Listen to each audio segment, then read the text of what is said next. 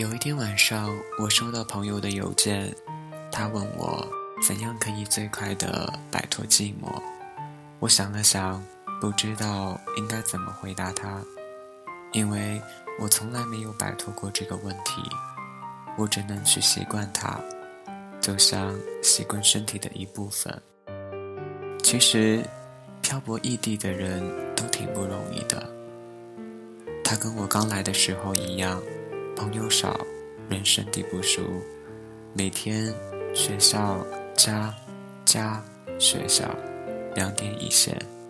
可是我又觉得这样回答他没有什么用，所以我说：我们已经走得太远，以至于我们会忘记出发的原因。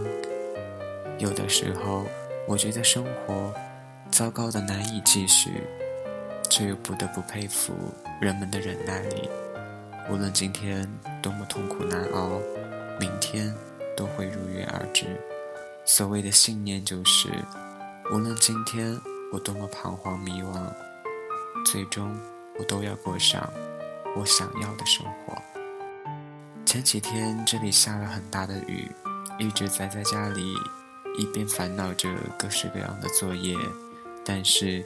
最开心的时候，还是对着许久不见的朋友吐槽聊天，即使是很久没见，也不会感到一点生疏。只有这个时候，才觉得距离也不是那么重要了。如果有人愿意在你一个人的时候听你分享你的快乐或者不幸的遭遇，那么，即便现在是一个人，即使……我们隔着万里，我也能感觉到，我们像是面对面的促膝谈心。如果有人在你最难过、最美好、最容易被辜负的时光里，陪你走过那么一段，陪伴在你的身旁，那么，无论将来那个人变成了什么样子，他还是不是你最好的朋友，你都没办法。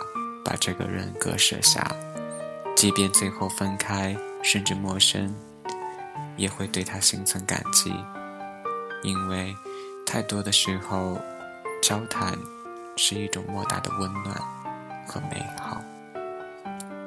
你知道，梦想这种东西太过于冷暖自知，太多时候会觉得自己只是在钢索上孤单地前行着。所以才更加明白一句鼓励是多么重要，才知道更加明白那些愿意陪着你一起做梦的人是多么的难能可贵。仔细看看身边的人，有的放弃希望，也被希望放弃；有的却异常坚定地向梦想走着。年轻的我们总是被很多莫名的情绪干扰着，莫名的孤单。和烦恼，可是，却也没有那么容易安定下来，所以，我们义无反顾地离开家，所以我们决定去追寻自己想要的。虽然常常会觉得青春很苦逼，爱情总没结果，可是，这都是没有办法的。谁脱下衣服，没有几个伤疤？谁的过去？没有几个伤痕，又有谁的青春是安定的？有的时候，你需要真正的单品流离，那会让你觉得生活的不易和艰辛。那不是一种自暴自弃，而是一种逐渐成长，而得到了心平气和。你需要被伤害、被拒绝，才变得。更加坚强，更珍惜现在所得到的一切。你需要去远方，只带上自己。更多时候，旅行的意义不在于你拍了几张照片，买了多少纪念品，而是在于经历多少疯狂的瞬间，是不是看到了不一样的自己，和那个你能够分享你喜悦和难过的人。所以。伤害，也不见得是天大的坏事。重点在于你是不是能够在跌倒之后重新站起来，你是一个怎样的人，不在于你跌倒了多少次，而是在于你站起来重新来过多少次。生活没有那么多原因，也许几年后你回头来看，才发现自己的改变来源于看似不经意的小事。等到那时候，其实梦想已经在你手中，实现不实现它都那样了，因为你已经找到了最好的自己了。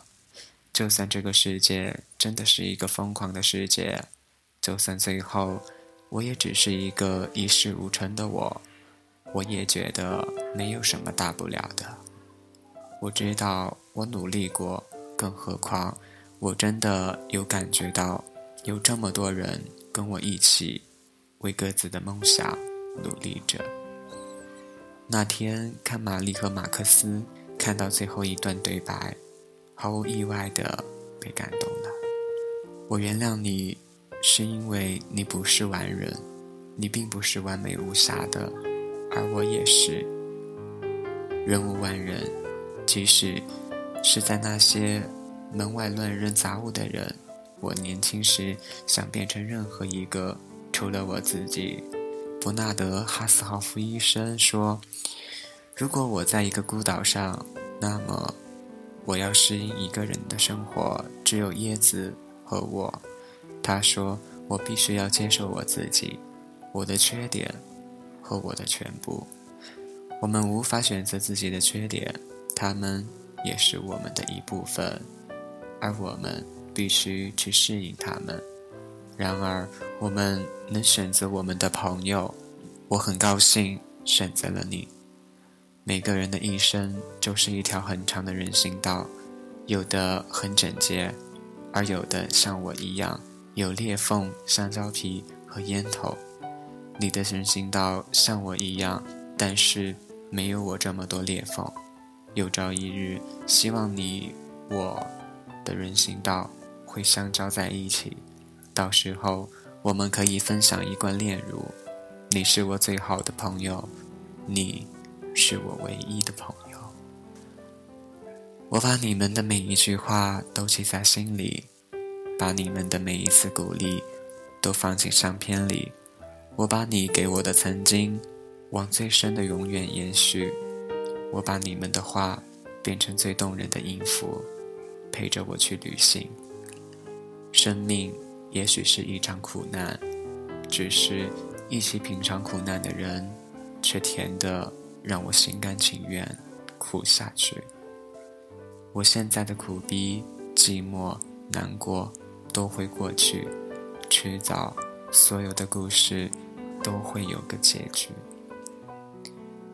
愿有人陪你一起颠沛流离，一起走到出头天的那天。走到你一生那一次发光的那天。